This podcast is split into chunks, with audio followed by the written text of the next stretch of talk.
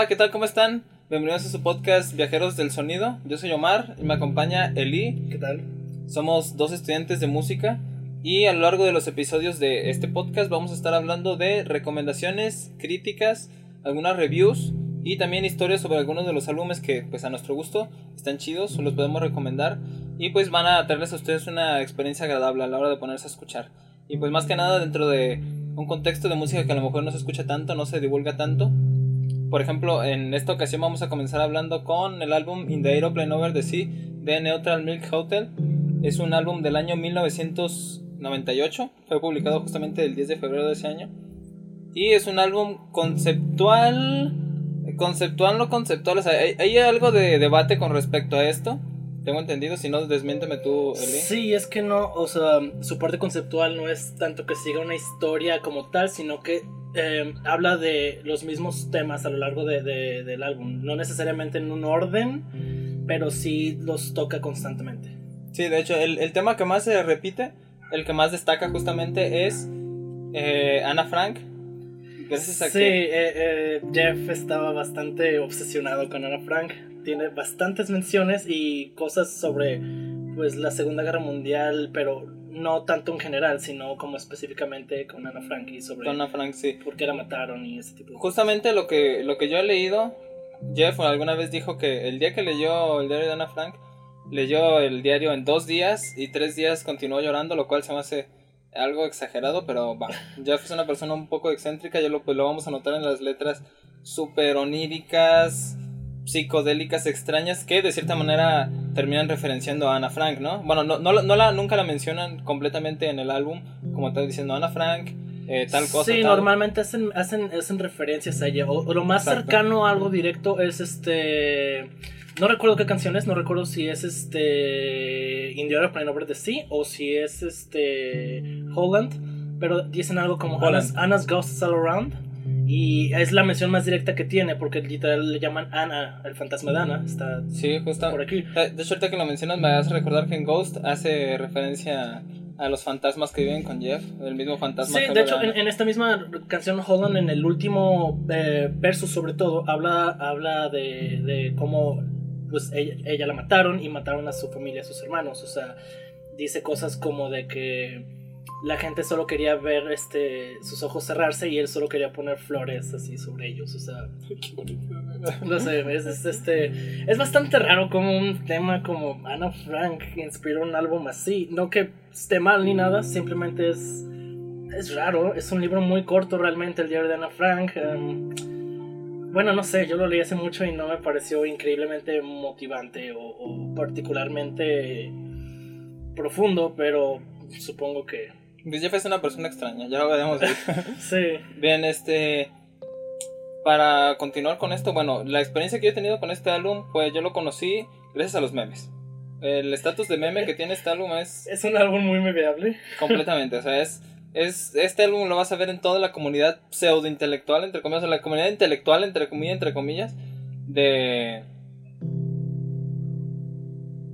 Sí, creo que, creo que junto a Twin Fantasy es este un, un álbum muy memeable. O sea, puede que no sea un álbum que conozcas, pero al menos la portada la has visto. Y lo mismo pasa con Twin Fantasy. Es, es- es- es Ah, ese hecho. tipo de estatus en el que una, una vista a la, a la portada es como de, ah, sí, he visto esto antes, pero no sé de qué trata. Claro, ajá. Y, y- y todo esto gracias a, a la review que hizo Pitchfork. No sé si ustedes conozcan a Pitchfork, que es una revista pues que se dedica a hacer artículos y crítica especializada pues supuestamente en música independiente, pero abarca actualmente ya mucha música. Aunque en este tipo de casos, en este siendo un álbum como música folk, pero lo-fi, o sea, grabada de una manera no muy. um, ¿Cómo decirlo? No muy profesional, pero a propósito. Si mal no recuerdo, porque Pitchfork hace esto bastante, no estoy seguro si la, la review original de Pitchfork le habían dado un número bajo, que esto ya lo habían hecho con otras, otros álbumes. Pero como se ganó un, un público de culto, se hizo un álbum extremadamente valorado entre, entre la, la gente. Eh, hicieron otra review donde ya lo valoraron como, como un 9 un 10, o sea, lo, pusieron en un altar básicamente. Pero no estoy seguro si pasó exactamente con este álbum o solo con otros, pero Pitchfork ya, ya se ha retractado otras veces de, críticas. Es, es bastante común entre, entre la crítica, ¿no? El caso, por ejemplo, también de la Rolling Stone, cuando le dieron un 2 a Meet is Murder de los Smiths, para, obviamente tuvieron que hacer la revisión porque darle un 2 a Meet Murder como que no, o sea, siendo que el parteaguas que significó para la música pop de No, y realmente hay, hay, bandas, por desgracia, a las que darles una baja calificación, aunque se lo merezcan, no es el caso, pero es que te maten, básicamente. O sea, darle una mala calificación a algo como Pink Floyd, los Beatles, o, o, en este caso Smiths, es así, un suicidio. Prohibido basarse. Literal, literal. bueno, este... In the Aeroplane Over the Sea es publicado en 1998, el 10 de febrero justamente, y fue un lanzamiento bastante celebrado en cuanto a la comunidad underground, tengo entendido. No, no llegó a, los, eh, se puede decir como al altar mainstream que sí lograron hacer otras bandas, como por ejemplo fueron Quiet by Voices, que también es una banda súper recomendable por cierto, que sí tuvieron su trayectoria low-fi, pero que sí llegaron a tener cierto éxito. No fue como In the Aeroplane Over the Sea y justamente con la banda Neutral Milk Hotel que después de haber publicado In the Aeroplane Over the Sea fueron sepultados completamente. Desapareció Neutral Milk Hotel hasta el 2005 que fue que después de la review de Pitchfork comenzó otra vez a, aumentar su popularidad. Precisamente por los foros de 4chan, tengo entendido. Fueron los primeros que comenzaron a, a divulgar otra vez el álbum y y de cierta manera como que rescatar este Lost Media. A lo mejor no completamente perdido. No, no es el caso Panchico, por ejemplo, no sé si tú lo conozcas. Sí, sí, no está perdido, más bien está como olvidado. O sea, sí siento que esta nueva comunidad de internet le dio un nuevo aire. Y de hecho, pues el, mismo hecho de que ahora sea tan memeable y que hayan iniciado con cosas así, o sea, dándole memes al álbum, ah, ayudó bastante a que se volviera a escuchar y se volviera a ser popular. O sea y sí entiendo el por qué no llegó a, escenas más mainstream. O sea, es un álbum accesible, es algo que la gente puede escuchar, pero realmente no tiene un sonido muy comercial. O sea, fuera de Holland y In the Airplane Over the Sea, son creo que las canciones más pop, más con un sonido más. Exacto, más, formulado en realidad. Más, llegadera a lo mainstream, pero si te das cuenta, en, en Aeroplane Over the Sea podría calar ahí, pero solo es una canción. Y Holland podría calar ahí, pero está producida tan ruidosamente, o sea, con, tan eh, con tanta compresión que me imagino que, aunque la rola está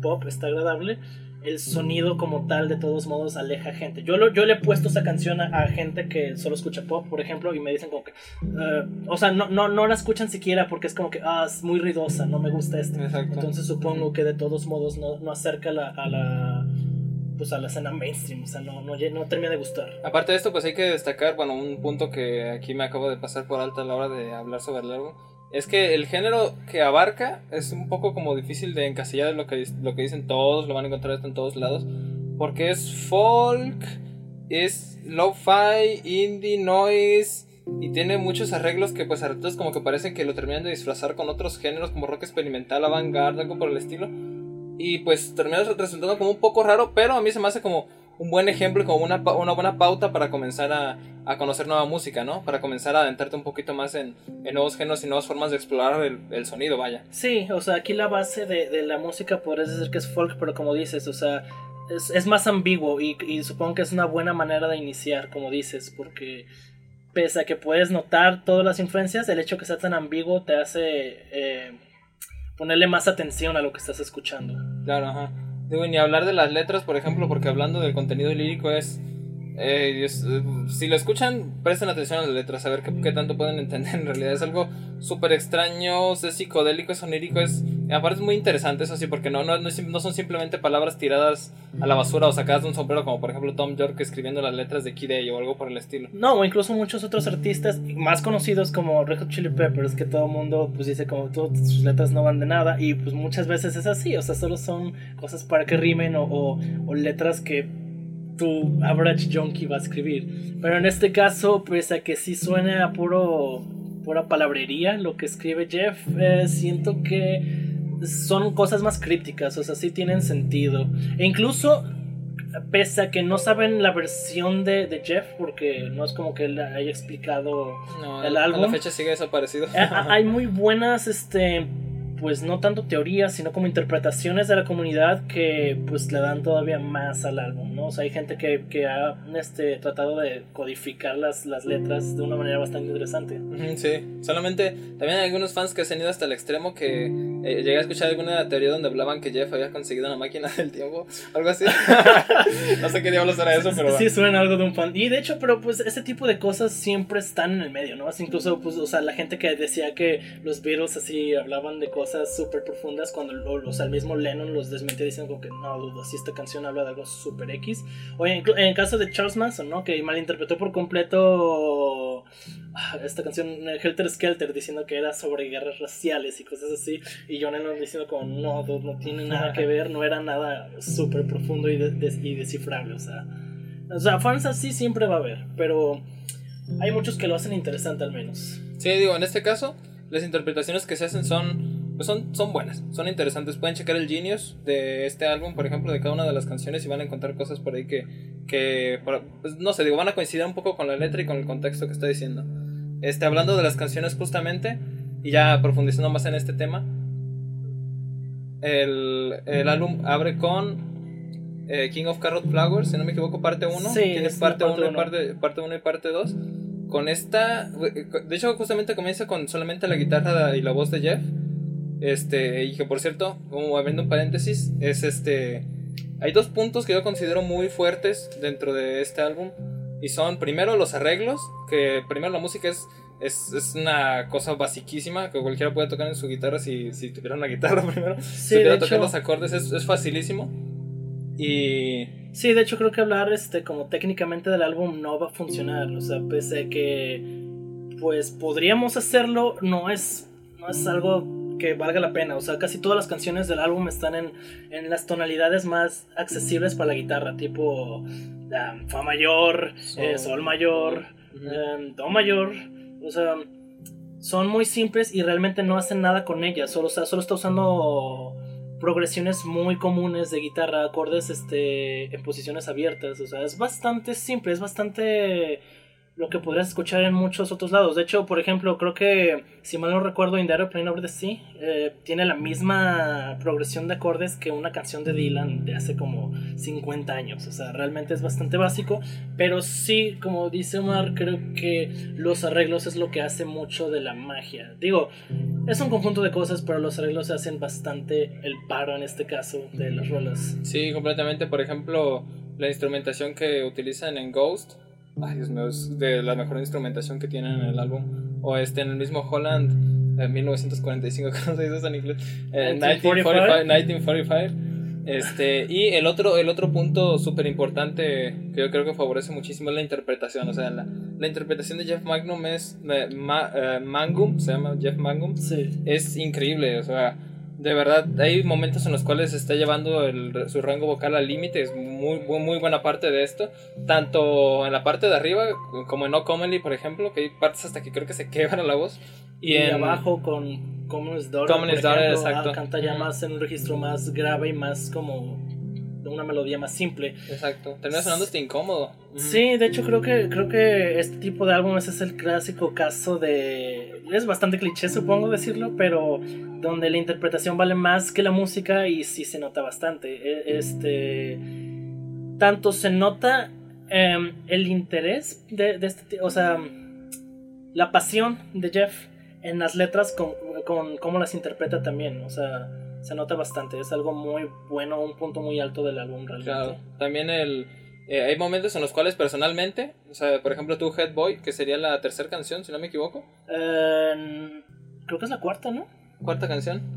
Tu Head Boy. Sí, creo que es después de sí, pero no me lo exactamente. Two Head Boy es solamente la voz de Jeff y la guitarra. Y créeme que muchísimo tiempo después de haberla escuchado, me di cuenta de que solamente era la guitarra y la voz. Y todo el tiempo estuve imaginándome que había más instrumentos por ahí, pero no. En efecto, no. La, la interpretación llega a ser tan buena, pero el canto tan bueno que, que no te terminas dando cuenta de lo demás. Supongo que te hace este tipo de cosas donde bueno, no sé si has visto esas imágenes donde están en blanco y negro y solo ponen una línea de color por, por cosa. Y como dicen que tu cerebro rellena. Rellena, exactamente. Y siento que pasa bastante, como dices. son líneas tan básicas, pero como ya estás acostumbrado a otras rolas haciendo la, la más, más armonía, eh, lo empiezas a imaginar en otras que no tienen eso. O sea, es, es, un, es un toque bastante bueno. Ah, creo que después de Two Headed Boy sigue The Fool. Es una canción totalmente instrumental y tiene más arreglos. De hecho, tiene, tiene trompetas, tiene metales por ahí. Es una muy buena canción. De hecho, es de mis favoritas, pese a que sé que no es como la gran cosa. O sea, no tiene, no tiene mm, el peso narrativo que las otras tienen porque es instrumental por completo. De hecho, podrías decir que es una especie de intro, interludio para presentar Holland 1945. Exacto, que sería como el- el- uno de los puntos más, más altos del álbum. La canción que más se escucha de Neutral Milk Hotel, en realidad, tengo entendido que Sí. siempre está el número uno de, de Spotify de Neutral Milk Hotel. Sí, creo que es la canción que aunque la gente no escuche el álbum completo o no les guste, es la canción que ubican, tanto por memes como porque es bastante accesible. Es, es, es una canción más, se podría decir incluso como punk, está bastante Algo, más, ajá, más sí. movida. Em, la letra es más, eh, creo que es de las letras que más referencia directamente Ana Frank y el final de Ana Frank, o sea, de cuando matan a esta banda. Sobre todo en las últimas estrofas, hasta habla mucho de eso. Em, entonces, siento que su popularidad se debe a eso, ¿no? Es, es como la letra menos críptica, por un decir, y pues la música más accesible. Mm. Y luego, luego sigue mi favorita personal que es Communist Daughter. La, es- no, no será la más, no es la más corta, ¿verdad? Tengo entendido que no. No creo que no, pero sí es de las más cortas. Este, la letra es, es rara, súper rara, como dice eh, hija comunista, hija comunista, pre- preciosa hija comunista, parada sobre algas marinas y el semen eh, manchando la cima de las montañas, lo cual es, ¿qué? no tiene mucho sentido nada de lo que está diciendo, pero la interpretación es, Sí, suena como un arrullo, suena como... Luego el sonido de fondo tan lleno que termina saturando la atmósfera es, es muy... Sí, muy es, co- es como un descanso necesario de, de la canción anterior, porque como de- decíamos, es, es la canción más movida del álbum, entonces eh, eh, Communist Daughter es como este, esta pausa, ¿no? Este, este descanso de, de, ese, de esa tensión, de eso más movido.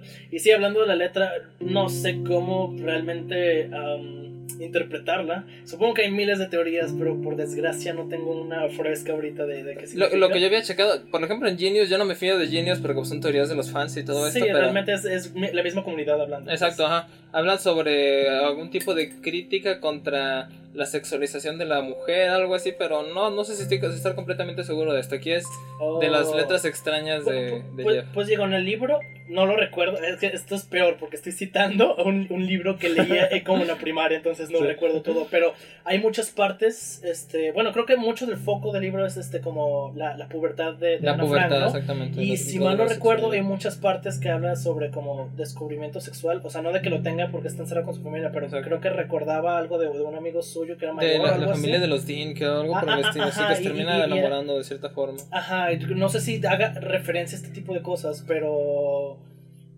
Pues no sé, supongo que sería una forma de verlo. Pues eh, eso sí, creo que va a quedar más interpretación propia. Aparte de que Jeff no creo que salga algún día de estos a decirnos qué significan esas Sí, cosas. sí, raras. ya después de de eso. tanto tiempo ya no, no va a querer. Y él, eh, la verdad es que está mejor, supongo así. Mm, quizás. ujú. De- eh, aparte de, bueno, continuando con esto, que Communist Daughter con, continúa con ese, bueno, termina con ese clima tan, tan lento para desembocar en O'Comely, que es también otro de los, uno de los puntos más altos del álbum. Es una canción de 8 minutos y 20 Sí, segundos Creo más que es la más larga, ¿no? Del Sí, álbum. es, eh, aparte es, es, es muy impresionante porque esta, esta canción fue tomada en una sola, fue hecha en una sola toma. Completa, o sea, Jeff, Jeff se aventó toda la grabación en una sola toma. De hecho, al final de la canción pueden escuchar a alguien, alguien este, de la producción gritando Holy shit, porque estaba está muy impresionado de cómo lo había hecho en una sola toma. Así justamente quedó. De hecho, por ahí se notan como algunos errores o algo, cosas que pudieran haber quedado mejor, pero esa interpretación tan orgánica, tan, tan de primera vez, queda pues muy bien. Sí, esa, esa interpretación, pues realmente nadie se la quita. De hecho, supongo que suena muy hipster decir que los puntos altos de, esta, de, esta, de este álbum es como los feels, en especial viniendo de un estudiante. Pero es que es verdad, o sea, no solo es feels a lo idiota, pero sí, sí te da bastante lo que, lo que habla, o sea, si lo empiezas a sentir, eh, empiezas a sentir lo que él, a- al expresarlo, es, es, es algo bastante impresionante. Sí, como, como le decía, es, otra- es, la, es una canción que pone también al límite el rango vocal de Jeff. Es, es gracioso que las pocas presentaciones que ha dado Jeff después de, de haberse disuelto Neutral Milk Hotel, que por cierto, si hace presentaciones, pero las hace primero muy esporádicas y segundo nunca avisa.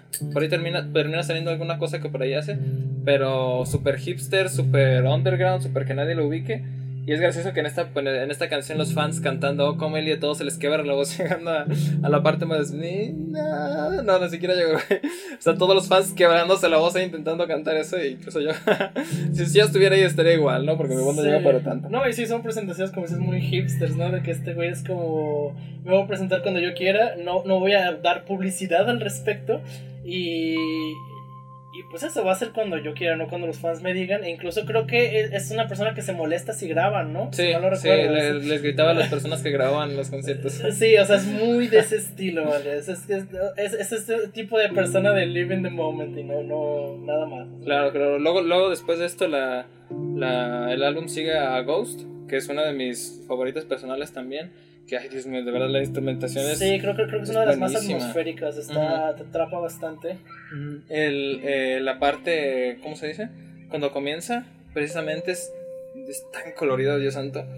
Este, la parte del solo también al final es, es bastante buena y termina desembocando justamente en la, en la canción este, completamente instrumental que desemboca a su vez en, en Two Head Boy. Parte Part two. 2. Sí, hasta, hasta que viene la parte 2 de Two Head Boy, que por cierto es, es emocionalísima esta canción, es buenísima, de verdad es de las mejores del álbum. Sí, también. es muy buen cierre. O sea, en especial, no sé, me gusta ese formato donde las primeras dos canciones son como parte 1, parte 2, parte 3. O sea, Ah, respectivamente. sí. ujú. Luego te da tu Headed Boy y ni siquiera te avisa que va a tener una segunda parte. Y no es hasta el final cuando es como, oh, sí, sí tenía segunda Exacto, parte. ajá. Y, igual que Two Head Boy part de, de la parte 1, eh, solamente es Jeff y su guitarra. O sea, podrá sonar como, pues, cómo vas a hacer algo impresionante con esto, ¿no? Pero la interpretación que tiene, de verdad, el uso de los acordes Sí, y todo es, es. es un, es un cierre perfectamente adecuado para el álbum. A- además de que cuando termina, eh, se escucha en la grabación, ¿no? Que se levanta y Ah, se sí, va. eso sí, de- deja la guitarra, se va, se escucha su respiración de. de haber terminado. Sí, es como un relief para él. De, de hecho, está bastante bien, ¿no? O sea, ese final donde, donde se graba que se está yendo me parece. Ah, bueno, supongo que es muy hipster de decirlo, pero es que es- está muy bien, está perfecto, no sé. Sí, justamente es. Es es muy buena, de verdad, escúchenla. El, el día que yo recuerdo que me, que me pegó muy fuerte esta canción, estaba acostado a la, eran como las 12 de la noche, estaba por dormirme en mi cama, que antes no tenía cama y dormía en un colchón en el piso. Este. No estudien música, gente. no, no lo haga, por favor. y este. Estaba dormido escuchando esa canción y Dios, fue tan precioso, fue. No, de esos momentos de verdad dices, Dios mío, que tiene esta canción y es simplemente la voz de Jeff y su guitarra. A lo mejor suena muy, muy exagerado y le estoy embarrando demasiado de mi experiencia personal a algo que debería ser como más crítico.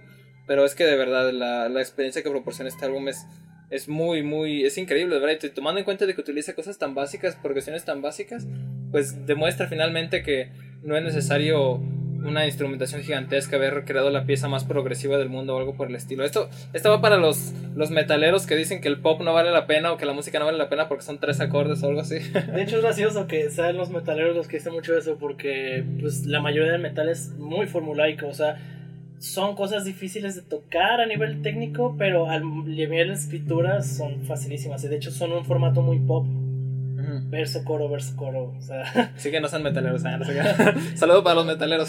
sí. em, hablando de, de estas situaciones acá como bien este, emocionales, personales, ¿cómo descubriste el álbum tú? Yo lo, lo descubrí precisamente primero por los memes. O sea, veía muchos memes de la, de la portada. O sea, chequen esa portada, es extraña. O sea, no, no hay otra cosa, otra palabra que decir para eso que extraña. Este, aparte de eso, este, la había, la había visto recomendada en alguno de los, como de los mejores álbumes indie, de cosas por el estilo, porque este es, este es indie completamente, es indie puro. O sea, no, no- no es de sus banditas indies del 2000 para acá, no, este es, este es indie, indie de verdad. Y en todo el sentido, o sea, no es como Indie Strokes que siempre tuvieron una producción bien bestia y siempre tuvieron este, discográficas y cosas El hijo de Julian Casablanca es el hijo del dueño de Victoria's Secret, así que no hay, Sí, no hay sea, manera que no. no. no puedes ser menos indie que es. Este. Y eh, no, no recuerdo exactamente cuál fue la primera vez que lo escuché. Sé que la- la- las veces más estimulantes o mejores que, que los estuve escuchando fueron, fueron mi trabajo. Este, yo antes trabajaba en un puesto y teníamos una computadora porque ponemos recargas de teléfono. Entonces, y lo, lo bueno era que tenía sus bocinas y pues ponía música todo el día. Así que este álbum fue alguno de los que fui poniendo y fui descubriendo poco a poco. Eh, de la primera canción que me enamoré fue este. ¿Cuál fue? Fue Two Head Boy. Ay, Dios mío, es que de verdad es exageradamente buena. Después fue eh, Holland 1945 y etcétera. Así, así me, me fui con cada una de las canciones después de haberme dado algo de paciencia de haber escuchado varias veces, porque yo venía de escuchar este, solamente rock indie, entre comillas, de que ahorita estábamos hablando. Kings of Lion, eh, The Strokes. Sí, más bien el, el rock alternativo de los 2000, que, que era este, era, no era este rock alternativo noventero oscuro, sino que era más como garajero, accesible pop, una cosa era, así. Era lo que yo he visto que mucha gente lo denominaba, o sea, no, no, es, no es como una denominación oficial, pero mucha gente decía que era como tipo soft rock o algo así. Exacto. Sí, entonces después de algunas veces escuchando fue que sí le terminé agarrando la onda y si alguno de ustedes me conoce, espero, espero y sí. Bueno, la mayoría me imagino que sí, está buscando, tiene demasiada escucha. Este, a todos les he recomendado álbum, a todos los que tengan la oportunidad, porque de verdad es muy accesible, es una buena puerta para comenzar a, a adentrarte en más música y en más ámbitos. Este... Sí, realmente es como de los, de los álbumes de este estilo, pues de los más conocidos, obviamente, por todo su, su, el culto que lleva detrás, ¿no? Pero también es de los más recomendados porque es muy accesible, o sea, es muy fácil recomendarle esto a, a, a tu pana que no escucha nada fuera de cosas muy comerciales o muy, muy famosas, pues incluso, o sea, es fácil de recomendar. Sí, justamente por eso decidimos también comenzar con este álbum que es pues bastante accesible. Esperamos porque después se vienen cosas muy densas, así que prepárense. Sí. Espero que los vayan a escuchar, ¿eh? Um, pues yo personalmente descubrí este álbum, mmm, no lo recuerdo, tal vez también en un foro o, o tal vez este porque, bueno, no sé, si alguien la ha pasado en el algoritmo de YouTube, al menos el YouTube de antes, si escuchabas ciertas cosas, te, te, recomendaba no algo que fuera lo mismo, no algo que tuviera sentido, pero es como que ah, estás escuchando música un poco no tan, o sea, como menos comercial, te voy a poner lo más popular de lo menos comercial. no sé, es, está, sí. estaba raro. Y entre esas es, recomendaciones estaba Holland, obviamente. Mm. Y pues lo escuché y fue como, ok, me interesa, ¿no? Está, está extraño, vamos a ver. Y escuché el álbum, pero no le presté atención, o sea, lo puse como de fondo. Y pues lo terminé y pues sí me quedé como, o sea, ya después de buscar qué pedo con la historia, fue como, no entiendo por qué la gente lo mama tanto, de verdad no entendí, o sea, no es un mal álbum, pero qué pedo, ¿no? Y dije, bueno, no me voy a rendir, porque si tiene un culto tan cabrón, pues es por algo, ¿no? O sea, va malo bueno, pero es por algo. Y ya lo volví a escuchar como un mes después le puse totalmente mi atención y ya al terminar fue como, oh, ahora entiendo por qué.